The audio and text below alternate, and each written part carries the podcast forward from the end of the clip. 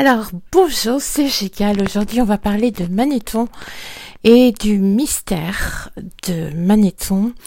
Et donc Manéthon, troisième siècle avant Jésus-Christ, je vous le rappelle, c'est celui à qui on doit la liste des 30 dynasties de pharaons toujours utilisées par les égyptologues, sauf que ceux-ci ont viré les dynasties précédentes de la liste.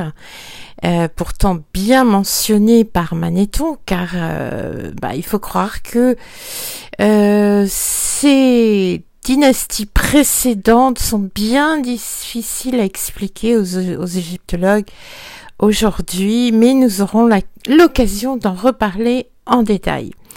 Quand Manéthon était nommé grand prêtre d'Héliopolis, c'était une période particulière car les Grecs était omniprésent en Égypte, et comme les Grecs avaient fait le choix politique de pratiquer l'intégration et donc pas la ségrégation, ceci pour que les Égyptiens ne leur fassent pas de secret et ne conspirent pas dans leur temple contre eux, c'était euh, une façon maligne, Manéthon fut chargé de codifier d'une façon compréhensible c'est-à-dire sous une forme grecque, mais pour tout le peuple d'Égypte, le savoir des anciens Égyptiens. Ils savaient, les Grecs aussi, que les enseignements de toute la prêtrise égyptienne seraient perdus bientôt, car deux mille ans les séparaient déjà au moins de l'Imhotep déifié qui avait construit la pyramide de Saqqara. Donc, il fallait agir vite avant que tout soit perdu. Les anciens Égyptiens avaient réalisé le grand œuvre de divinisation de l'univers. Il fallait le faire perdurer au moins pour une élite. Il fallait rassembler le savoir ancien et sous une forme acceptable pour les Grecs qui gouvernaient.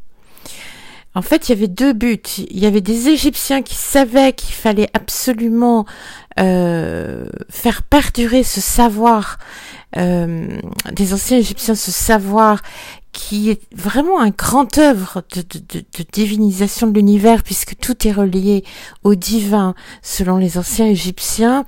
Et c'est une science à part entière dont ils ont réussi d'ailleurs à tirer des, des, des, des, choses très pratiques pour leur vie de tous les jours dont euh, leur façon de construire etc etc enfin c'est assez impressionnant. Euh, si vous ne comprenez pas ça c'est suivez les masterclass euh, petit à petit tout est expliqué dedans. Il fallait donc rassembler le savoir ancien et sous une forme acceptable pour les Grecs qui euh, gouvernaient l'Égypte alors. Et ça, ça a bien été la mission urgente de Manéthon pour que tout ne se perde pas.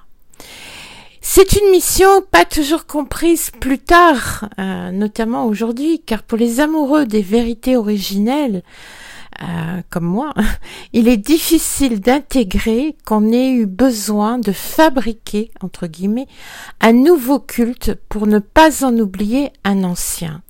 Ainsi, Manéthon a créé le culte à Sérapis, comme l'a expliqué Plutarque dans ses écrits, pour que l'on n'oublie pas que le culte à Osiris et ses liens avec le Netcher Hapi et le Nil et, euh, existaient. Ainsi, sous les Ptolémées, pour eux, le culte de Sérapis et du Nil est lié à Osiris et par conséquent au, à Pluton. Et c'est ainsi que le culte de Sérapis fut bien intégré par les Grecs et ils construisirent entre autres un sérapum, sérapéum dédié à Sérapis à Délos en Grèce 205 avant Jésus-Christ puis un autre aussi à Canopus. Et euh, c'est très curieux ce, besoin de renouveler quelque chose d'ancien en, en, changeant le nom, en en changeant euh, l'aspect extérieur. c'est voilà, c'est un peu difficile à accepter, mais c'est comme ça. Or, passèrent en Europe beaucoup de connaissances sur ce culte de Sérapis. Ainsi, à la Renaissance, via les textes du Corpus Hermeticum attribué à l'Hermès Trismégiste. Je vous rappelle que s'il s'agit là de l'Hermès récent, euh, de, la période gréco-égyptienne, car il y a eu, pour ceux qui ne savent pas, plusieurs Hermès. Hein. Donc c'est pas, c'est le plus récent.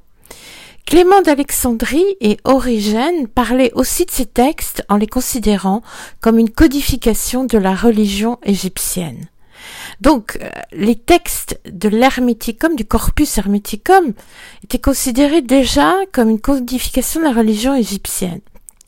Ces textes furent envoyés à Florence au milieu du XVe siècle sur la commande de Cosimo de Médicis, chef de Florence, qui était, comme toute l'élite intellectuelle de l'époque, passionné par l'Égypte. Toute l'Europe était passionnée par l'Égypte à la Renaissance.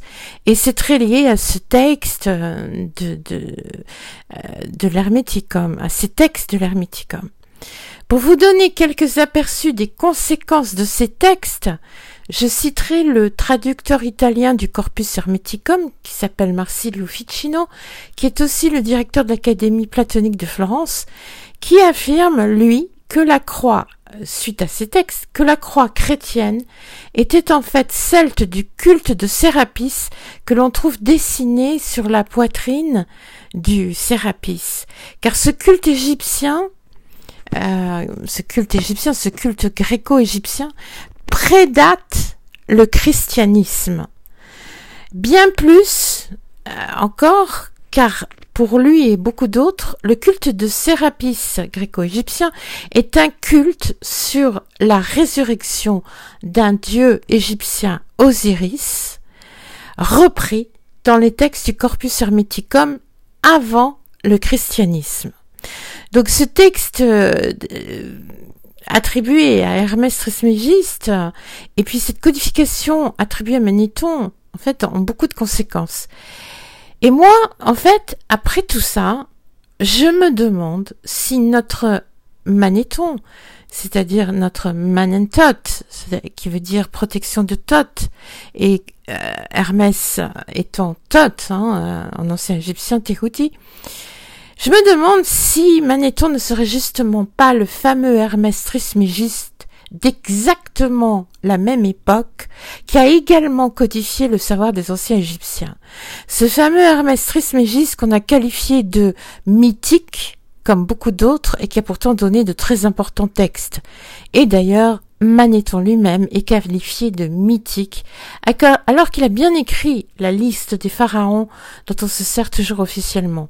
Des mythiques comme cela ont une forte réalité ne trouvez-vous pas?